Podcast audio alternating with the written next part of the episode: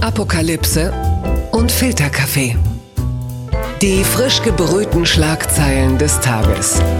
Mit Mickey Beisenherz. Einen wunderschönen Freitagmorgen und herzlich willkommen zu Apokalypse und Filterkaffee, das News Omelette. Und auch heute blicken wir ein bisschen auf das, was die Schlagzeilen und die Meldungen des Tages sind. Was dominiert äh, den Tag? Und ob das alles überhaupt von Gesprächswert ist, das entscheide ich nicht alleine. Denn bei mir ist die Frau meines Herzens und der Nachrichtenlage, Niki Hassania. Guten Morgen, Mickey. Guten Morgen, Niki. Niki, was interessiert dich mehr? Das Jugendwort des Jahres oder die Wahl zum Vogel des Jahres? Ich glaube übrigens, Andi Scheuer wird gewinnen. Das Jugendwort natürlich. Rock'n'Roll, cool. Ja, genau, es haben sich wieder irgendwelche mit 50er hingesetzt und überlegt, wie könnten denn wohl die Kids sprechen und gewonnen hat das Wort Lost. Yay, zur Auswahl standen auch Cringe und Wild. Ah ja. Aber die standen zur Auswahl und man konnte aber abstimmen tatsächlich. Ach so, guck. Ah ja, siehste. Ja. Ja, ja. So ein bisschen wie beim Comedy-Preis, ne? Cringe und Wild, das passt ja jetzt perfekt zu dem, wie es jetzt weitergeht. Die Schlagzeile des Tages. Neue Corona-Maßnahmen, letzte Chance vor dem Lockdown, das schreibt der Spiegel. Reichen die von Bund und Ländern vereinbarten Maßnahmen, um die Pandemie einzudämmen? Experten mahnen, es blieben nur ein bis zwei Wochen, um den Trend zu stoppen. Ja, und äh, es war ja so, dass Merkel sich mit den Ministerpräsidenten getroffen hat und äh, sie sah ja zwischenzeitlich wahnsinnig fertig aus. Sie sah so fertig aus wie, wie sonst nur, wenn sie an irgendwelchen Karnevalssitzungen teilnehmen muss. Aber es ist etwas dabei rausgekommen, eine Art Ampelsystem und äh, wichtig ist in diesem Falle natürlich sind die Inzidenzen, also die 35 Neuinfektionen je 100.000 Einwohner innerhalb von sieben Tagen, die bestimmen dann, wie es in dem jeweiligen Landkreis weitergeht. Dann werden Feiern zu Hause mit maximal 15 Personen äh, möglich sein. Dann gibt es eine ergänzende Maskenpflicht im öffentlichen Raum, eine Sperrstunde, aber die Uhrzeit ist noch nicht vorgeschrieben. Und richtig wild wird es dann, wenn es 50 Neuinfektionen je 100.000 Einwohner gibt. Das hat dann unter anderem Markus Söder gestern nahezu lustvoll vorgetragen. Dann darf nämlich nur noch mit maximal 10 Personen zu Hause gefeiert werden oder den zwei Haushalten. Dann gibt es eine generelle Kontaktbeschränkung, dann äh, öffentliche Veranstaltungen mit maximal 100 Teilnehmern und Gastronomien sollen um 23 Uhr schließen und, und, und, und, und erweiterte Maskenpflicht. Also der Langrede kurzer Sinn. Wenn diese Inzidenzen dann entsprechend vorkommen, dann heißt es für den Landkreis, es gibt eine Art äh, Lockdown Soft, würde ich mal sagen. Ja, so. ja, die Sommerpause ist vorbei. Jetzt ist es wieder ernst. Ähm, Mhm. Ich äh, fand interessant, wie Merkel wohl hinter den Kulissen, also während des äh, Ministertreffens gesagt haben soll, äh, die Ansagen von uns sind nicht hart genug, um das Unheil abzuwenden. Ja. Seitdem nenne ich sie nur noch Cassandra, Ach so. die tragische Figur Ah ja, in Cassandra der also. Mythologie. Ja. Genau, genau. Das wird uns heute noch mal wieder begegnen, der Begriff. So viel kann ich als Teaser schon mal verraten. Ja, die alle warnt und niemand glaubt ihr. Und so fühlt es sich tatsächlich an. Und das finde ich ist eigentlich das Beunruhigende, Ja. dass du ähm, die Gesellschaft auch immer mehr spaltest. Also jetzt gar nicht Corona-Maßnahmen Gegner oder so, sondern Mhm. einfach Leute, die Sachen in Frage stellen, die Sinnhaftigkeit. Und ähm, das ist immer wirklich ein, ein schimmliger, äh, fruchtbarer Boden für Ja. ja gruselige Gesinnungen. Ja, wenn du es mit dem äh, Beherbergungsverbot dann aber auch nahezu provozierst, weil das ist dann wirklich eine der Maßnahmen, deren Sinnhaftigkeit ja auch äh, Experten und Virologen in Zweifel ziehen. Selbst Karl Lauterbach, ja, der Salzlose, äh, hält es äh, für Unsinn. Und deshalb, äh, also nicht deshalb, aber die, die Gerichte, die jeweiligen, die kippen ja jetzt auch schon das Beherbergungsverbot dann zum Beispiel in Baden-Württemberg. Ähm, und jetzt fällt es so, ist es so Domino-Day für die Beherbergungsverbote. Also das Beherbergungsverbot gibt es jetzt nicht in Berlin, Bremen, Thüringen, Nordrhein-Westfalen, Rheinland-Pfalz, Baden-Württemberg, Niedersachsen, Sachsen und im Saarland. So, das heißt, alle, die jetzt irgendwie in Urlaub wollen, die werden jetzt in diese Bundesländer blicken. Was die Ansprache angeht, was du gerade sagtest, also der Begriff des Unheils, das wird vielleicht Merkels neues Wir schaffen das. Und insgesamt merkt man natürlich, dass es so einen, ja, es gibt so einen pädagogischen Grundton. Also wenn jetzt dann schon Merkel und und Spahn anfangen, so wie Eltern, die sagen, ja, also wenn ihr so weitermacht, dann fällt Weihnachten für euch aus, Freunde. So, so weit sind wir. Ist Spahn, äh, ist er der, ist er der Grinch? Oh Gott, hm? ja. So ein bisschen. Der will sein Weihnachtsfest kaputt machen. Ähm, und jetzt gibt es ja äh, schon die ersten Meldungen darüber, dass Supermärkte ähm, einen Anstieg wieder des Klopapierkonsums verzeichnen. Also oh, das. Bitte nicht. Ja, ja. Also geht das, wieder los. Genau. Ja, eben wie du schon sagst, so dieses äh, Mama und Papa bevormunden uns, dieses Gefühl ist äh, wirklich. Ähm, ja, irgendwie nicht gut, aber ich kann es auch verstehen. Du musst irgendwie wirklich vom größten Trottel auch ausgehen Ja. und die Regelungen dann so machen und seien wir ehrlich, wenn du nach links und rechts schaust, Frankreich, ab 21 Uhr darf man nicht mehr raus und da denkst du dir, kommen wir doch noch ganz gut weg. Noch. Ja, ja. sowieso, genau, absolut. Ja, äh, schauen wir mal, wie es weitergeht und vielleicht können wir dann am Montag schon vermelden, dass Weihnachten äh, gekippt. Das ist ja dann, das sagen dann Kinder demnächst. Papa, gibt es den Weihnachtsmann? Nein. Man kann sich bei Jens Spahn bedanken. Und warum spreche ich eigentlich wie Franz Josef Wagner? Danke, Jens. Blattgold. Der Stern schreibt, Twitter und Facebook blockieren kritischen Bericht über Biden. Trump-Team spricht von Zensur. Das Verhältnis von Präsident Trump und Twitter hat einen neuen Tiefpunkt erreicht. Der Grund, Twitter und Facebook blockieren die Verbreitung eines umstrittenen Artikels der New York Post. Der Biden kritisiert das Trump-Lager, wirft dem Netzwerk Zensur vor. Ja, also das Trump-Lager hat einen Artikel ähm, verlinkt über Hunter Biden und seine angeblich dubiosen Geschäfte in und mit der Ukraine. Und dann wurde dieser Artikel halt entsprechend wieder runtergenommen.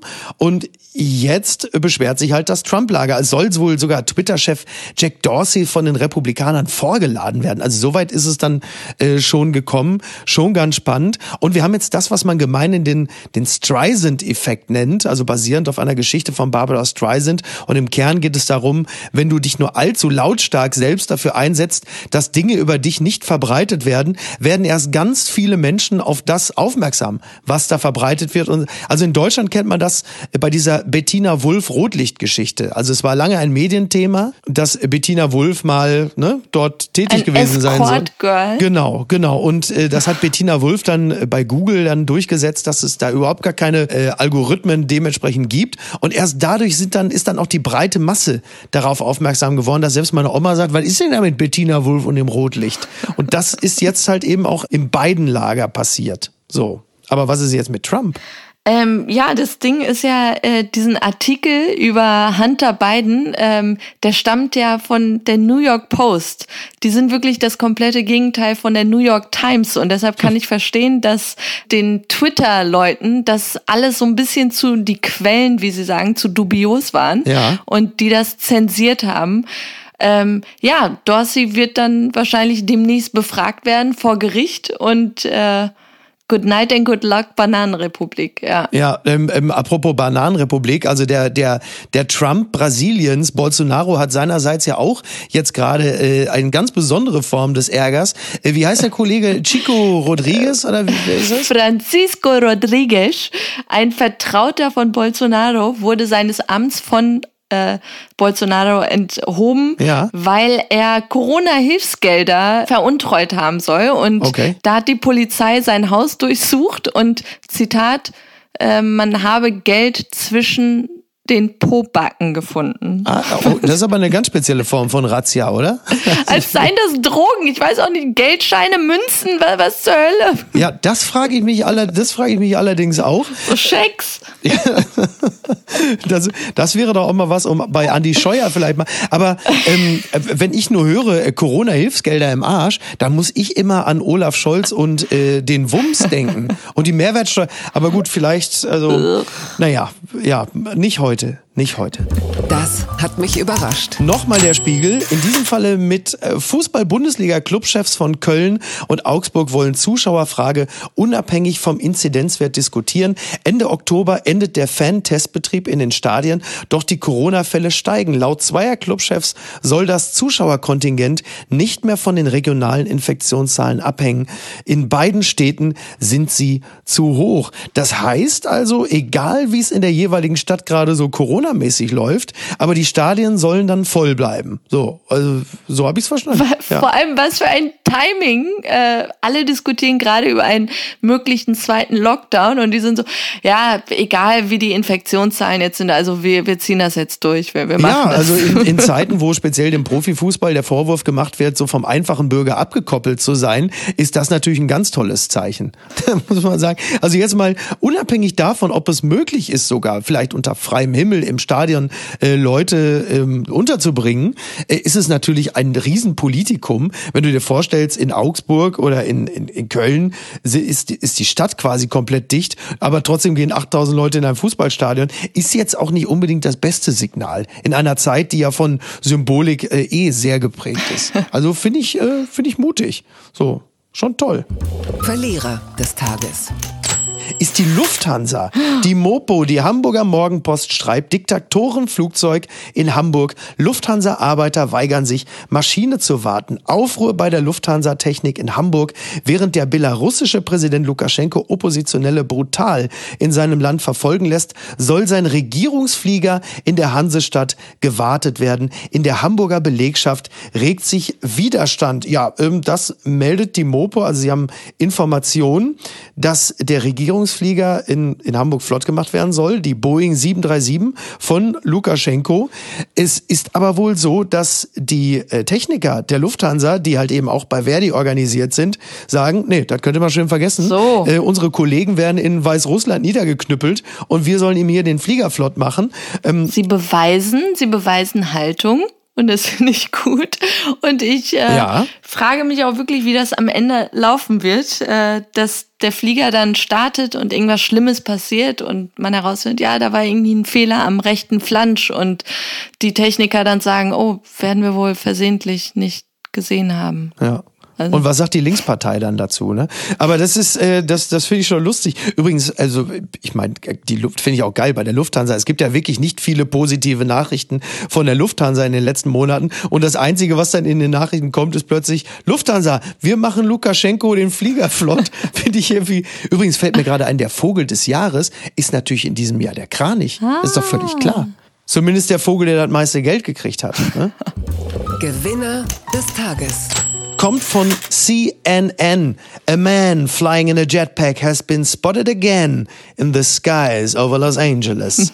yeah, an, un an unidentified man was seen flying in a jetpack near the Los Angeles International Airport again. Und das erinnert mich als äh, schon etwas älteren Herrn an die äh, Olympischen Spiele 1984 in Los Angeles, als halt eben auch ein Mann in einem Jetpack durchs Stadion flog. Und äh, ist es der Superheld, der jetzt wieder wieder zurückkommt, Niki? Er ist wieder da.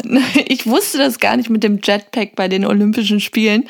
Ähm, mhm. Aber ähm, ich, ich finde das natürlich spannend, was gerade passiert. Ähm, wir haben ja auch letztens gesehen, dass Jetpacks gerade eingesetzt werden, um ähm, medizinisches Notpersonal in den Bergen flott zu machen, dass sie schnell. Äh, ja, Tobi Schlegel. Tobi Schlegel ist der erste fliegende Rettungssanitäter Hamburgs. Das weiß ich jetzt schon. ja, die Jetsons. Es wird alles real. Ach geil. Meinst jetzt brauche ich nur noch ein Hoverboard. Ja, ah, ja, ja, ja, gut. Das ist äh, stattdessen gibt's dann die E-Scooter. Ne? Ähm, ja. meinst du, meinst du, Dorothee Bär hat sich hat sich äh, zum Flugtaxi inspirieren lassen, als sie einfach sonntags morgens eine Folge die Jetsons geguckt hat? Wir haben ja sogar damals über Markus Söder gelacht vor ein paar Monaten, als er mit seiner Bavaria One Mission um die Ecke kam. Das war zu der Zeit. Ich habe nicht gelacht. Damals hat man doch über Söder gelacht. Ne? Und jetzt ist es, schauen Sie, und es läuft einem sofort so ein orgasmischer Schauer beim Rücken. Das war noch Zeit. Winter is coming. Papala Paparazzi. Die Bunte schreibt Dschungelcamp 2021. Drei neue Namen. Sind auch Sie dabei? Ja, die Bunte handelt heiß. Neue Namen fürs Dschungelcamp äh, in Wales seufzt. Unter anderem soll sich laut Bunte soll es eine mündliche Einigung geben ähm, zwischen den der Produktionsfirma und Harald Glöckler. Juhu. So, das finde ich natürlich stelle ich mir auch gerade vor, wenn so das ist das erste Mal, dass dann die Reptilien und Amphibien plötzlich äh, den Kandidaten angucken und sagen, was ist es? ne? Ich habe Angst. Und dann ähm, angeblich äh, gibt es dann noch äh, das äh, ehemalige Germany's Next Topmodel, äh, die Kandidatin Zoe Saib. Wer? Nie von gehört keine Ahnung. Und den Ex-Bachelorette-Teilnehmer Philipp Pavlovic, den, also, da. Äh, er war doch im Promi-Boxen mit hier äh, dem Janke letztens. Gut, wenn er beim Promi-Boxen war, dann muss es natürlich ein einer von den A-Celebrities sein, genau.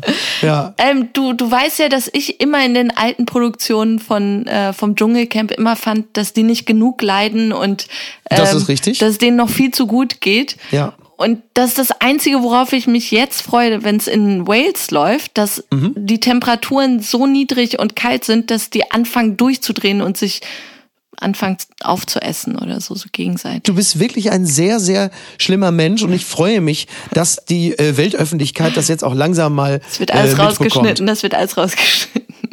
Genau. Und jetzt kommen wir von den A-Promis zu den Q-Promis, also wie, wie QAnon. Ähm, vielleicht.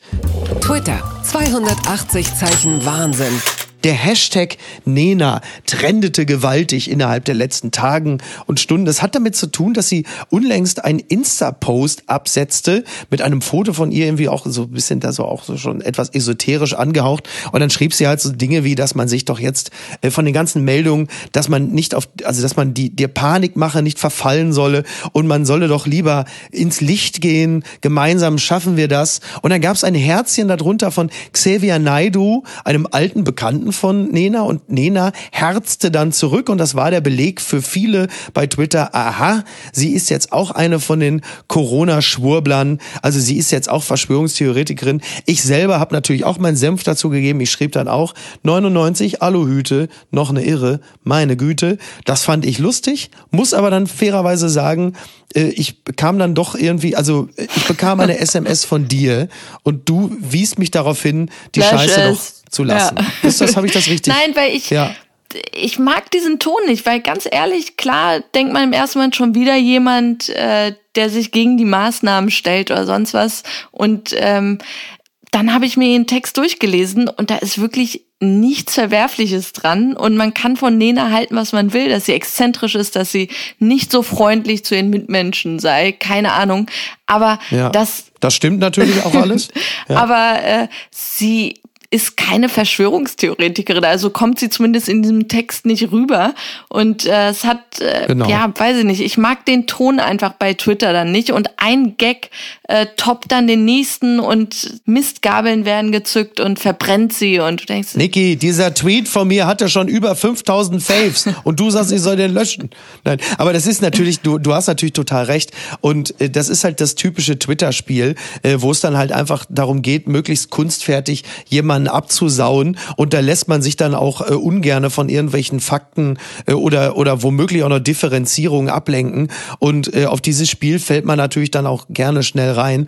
Ähm, aber um dann nicht auch wirklich in diesen Sound zu verfallen, indem es heißt, man darf ja nichts mehr sagen, da muss man dem ja nicht auch noch Vorschub leisten, indem man schon so einen harmlosen ESO-Quark mhm. dann gleich schon in die Nähe, also Nena stand ja für einige schon knietief im, äh, im Adenochrom Kinderblut und da muss man dann auch mal wieder sagen, Leute, äh, mal ganz vorsichtig. Aber diese Tendenz merkst du ja überall. Das hast du ja selbst beim Thema äh, Drosten und Streeck ja, beispielsweise. Der also, trendete ja auch ne? gestern den ganzen Tag und dann habe ich mir echt ein paar Kommentare da durchgelesen und das ist so harsh und mies, was da geschrieben wird und ich musste für einen Moment mir nur vorstellen, wie er sich fühlt, wenn er sowas liest. Ich hoffe, der liest es einfach nicht. Ja, es ist halt auch einfach absolut seltsam, was dann da geschieht. Also es wurde dann ein, ein Auszug aus der Sendung Maischberger bei Twitter geteilt, indem er dann sagte so, man soll jetzt nicht nur auf die Todesfälle gucken, das sei müßig. So, das liest, das hört sich dann schlimm an, aber im Gesamtkontext war es dann einfach eine ganz normal fundierte wissenschaftliche